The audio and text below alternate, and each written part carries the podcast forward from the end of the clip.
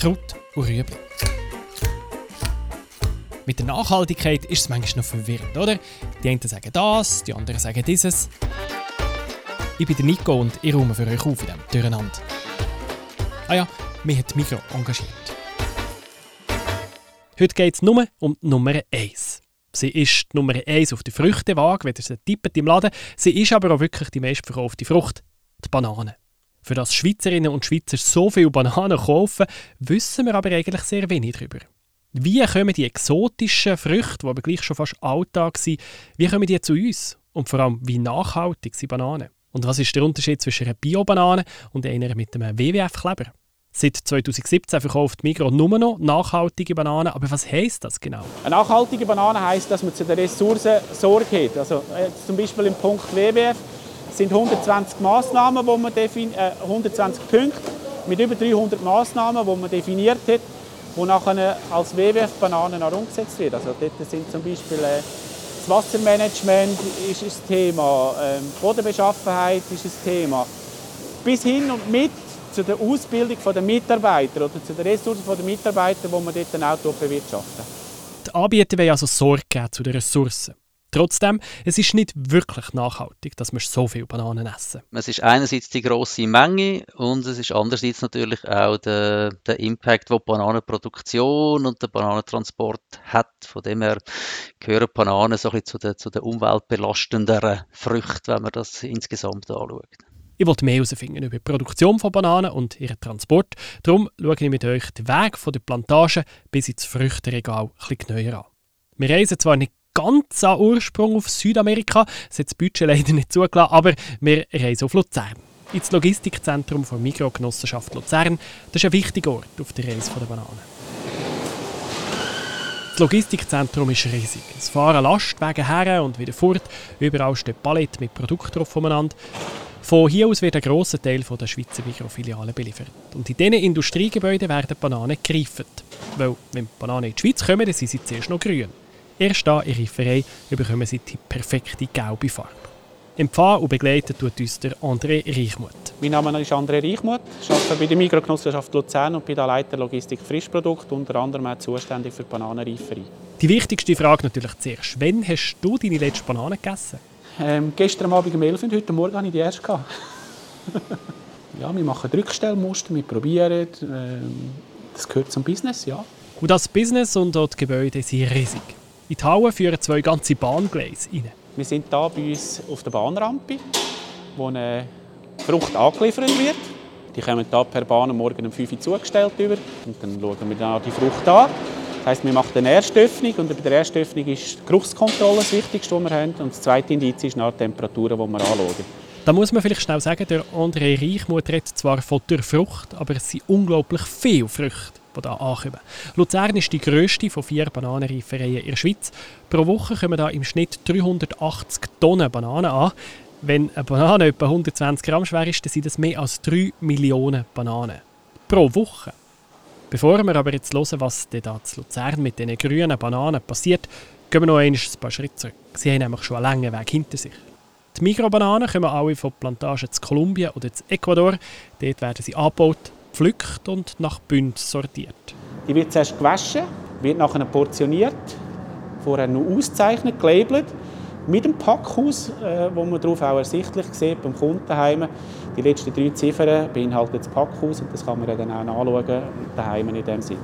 So kann man jede Banane, die man kauft, zurückverfolgen und weiss, von welcher Plantage das sie kommt. Das gilt für die konventionellen Bananen mit dem WWF-Kleber drauf. Die sind seit 2017 alle Rainforest Alliance zertifiziert. Das heisst, zusammen mit dem WWF setzt die Migro Massnahmen um, damit die Plantagen ökologische und soziale Standards für eine nachhaltige Landwirtschaft erfüllen.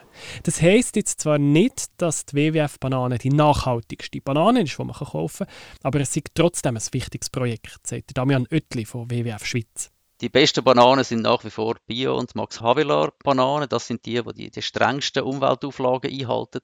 Aber die machen halt nur einen relativ geringen Anteil vom Gesamtmarkt aus. Und wir haben festgestellt, dass ein relativ großer Teil halt immer noch die sogenannten konventionellen Bananen äh, sind, die bei uns auf dem Markt sind. Und das Projekt, das der WWF zusammen mit dem Migro macht, führt eben dazu, dass der große Anteil eben auch einen minimalen Standard erfüllt. Von dem her sind sie äh, ein Zeichen, dass die Bananen auf dem Weg Weg zu, zu, zu weniger Umweltbelastung äh, sich sich befindet und das, die Bewegung, das ist das, was wir unterstützen als WWF. Ganz zentral ist der Umgang mit dem Wasser. Eine Banane braucht im Anbau und in der Produktion nämlich sehr viel Wasser, etwa 160 Liter pro Frucht. Das ist so viel Wasser, wie ich sonst aber einen ganzen Tag brauche.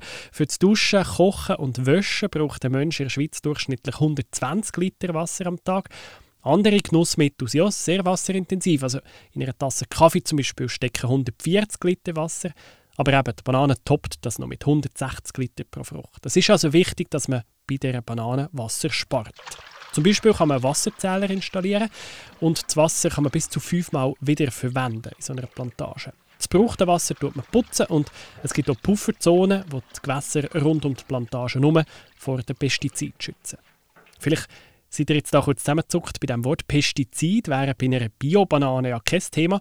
Aber der WWF sagt sich halt, man muss zuerst dort anpacken, wo man am meisten bewirken kann. Klar kann man bei einem Bio-Label noch probieren, äh, die Massnahmen noch zu verbessern.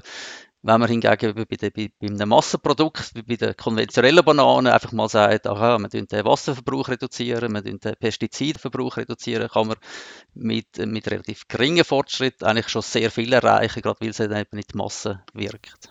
In die Masse wirkt auch die Verpackung der Bananen. Die werden nämlich nicht mehr in diesen Bananenkartons verschifft, die ihr kennt, sondern in schwarz-weißen Plastikkisten. Die kann man manchmal, manchmal wiederverwenden und die heißen im Fachjargon RPBC. Viele von denen stehen in der Bananenreiferei umeinander und dank denen spart man im Jahr etwa 1 Million Bananenkartons ein. So, der Karton wird nur einmal äh, verwendet und das RPBC das geht immer wieder zurück. Das heißt, wir können das hier wieder verdichten geht äh, per Bahn wieder an Nordseehafen, vom Nordseehafen auf Santa Marta. Dort wird es noch gereinigt die Funktionalität wieder überprüft und wieder im einzelnen Packhaus immer wieder zugestellt. Somit haben wir einen Kreislauf und immer wieder Wiederverwendbarkeit von dem Gebinde. In die Mehrweggebinde werden Bananen hineingelegt, auf die Blüten und auf die Krone, das heisst gegen oben gebogen, weil sie sind zwar grün, wenn sie verpackt werden, aber sie sind eben trotzdem sehr heikel. Und wenn man sie ablegen würde, dann würde es einen Haufen Druckstellen geben. Und jetzt wird es kühl. Die Bananen reisen am liebsten bei etwa 14 Grad. Durch den Zustand, dass wir gekühlt unterwegs sind, haben wir die Bananen in eine Art Schlaf versetzt. Das heißt, sie macht keine Entwicklung an der Frucht weiter.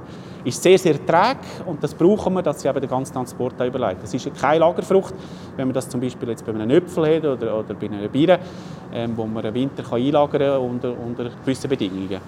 Die Bananen sind heikel und darum ist es wichtig, dass alle Prozesse gut aufeinander abgestimmt sind. Wir jetzt also am Hafen von Santa Marta in Kolumbien. Da werden die gekühlten Lieferungen, die per Lastwagen von der Plantage kommen, zuerst mal durch einen Drogenscan gelassen. Das kann man sich vorstellen wie eine grosse Wäscheanlage, die eigentlich durch die ganze Kamionage durchfährt und äh, geröntgt wird. Wird dann verschifft bei der Freigabe aus, aus dem Scanning und ist nach rund 14 Tagen vor See ähm, wo es nach Nordsee, an den Nordseehäfen ankommt. Von den Nordseehäfen aus kommen die Bananen, wenn immer möglich, per Bahn direkt in die Bananenreiferei auf Luzern. Jetzt stehen wir also wieder am Bahngleis zu Luzern, wo die Cargo-Wege voll Bananen ankommen. Und da kommt als erstes jemand, der an den Bananen schmeckt. Es gibt einen Geruchstest. Das Schmecken das überlässt der andere aber seinen Profis. Also ich selber habe nicht so viele Nase. Da haben wir unsere Fachleute, das sind unsere Reifer, äh, wo wir drin sind. Und die haben natürlich ein riesiges Know-how, was das anbelangt. Ja. Wenn die grünen Bananen den Geruchstest bestanden haben, werden sie in die Reifenzellen gebracht. Die sehen aus wie Garagen mit einem gelben Tor und einer Nummer drauf. 27 von diesen Reifenzellen gibt es in Luzern. Es sind zwar nicht immer alle voll, aber in den meisten stehen metergrosse Paletten mit grünen Bananen drin.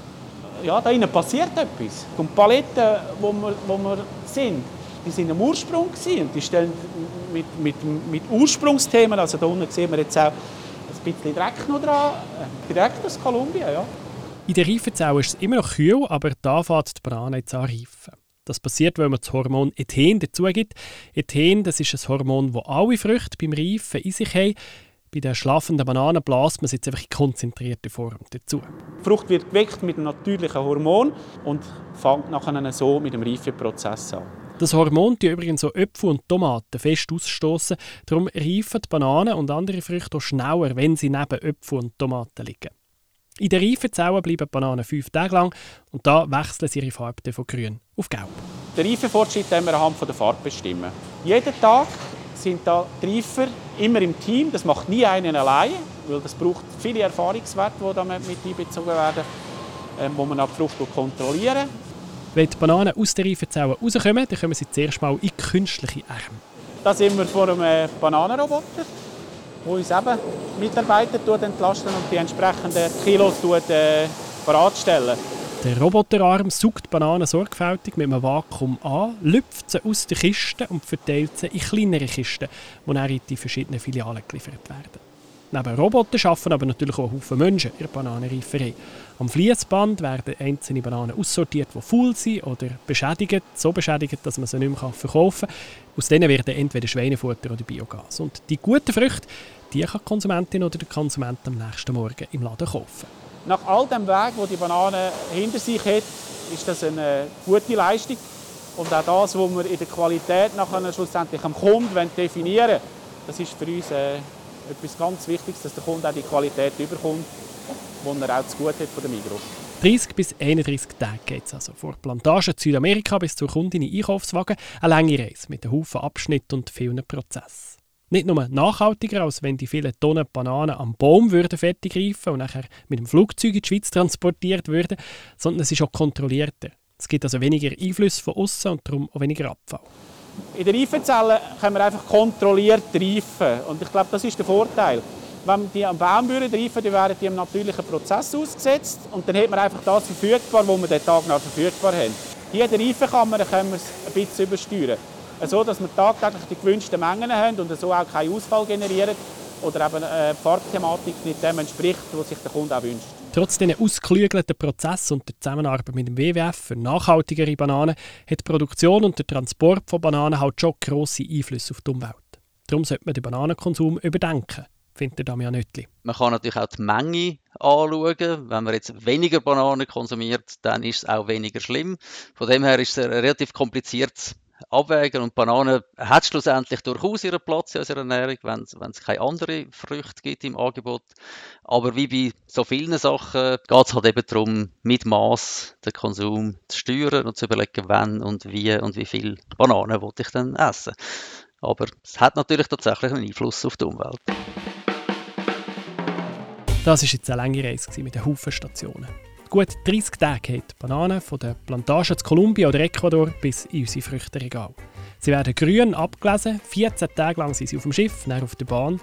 Und in der Bananenreiferei werden sie nachher mit dem natürlichen Hormon Ethen reif. Fünf Tage lang geht es, bevor man sie dann mit dem Lastwagen in die Filiale verteilen kann. Bananen sind beliebt in der Schweiz, die beliebteste Frucht überhaupt. Darum schaut man auch, dass man sie möglichst nachhaltig produzieren kann. Am besten für die Umwelt sind Bio-Bananen aber auch bei den WWF-Bananen schaut man, dass möglichst wenig Wasser und Pestizide gebraucht werden und dass Bananen in wiederverwendbaren Kisten zu uns kommen. Trotz vielen Massnahmen belasten wir beim Bananenessen die Umwelt halt schon. Der Damian Oettli vom WWF sagt zwar, ein schlechtes Gewissen müssen wir nicht haben, ja, ich denke, man sollte sowieso immer alles ohne schlechtes Gewissen essen, weil äh, schlechtes Gewissen hilft niemandem weiter. Aber äh, bewusste Überlegung, wenn ich was esse, ist gut. Das heisst, bewusst und mit Maß Bananen essen.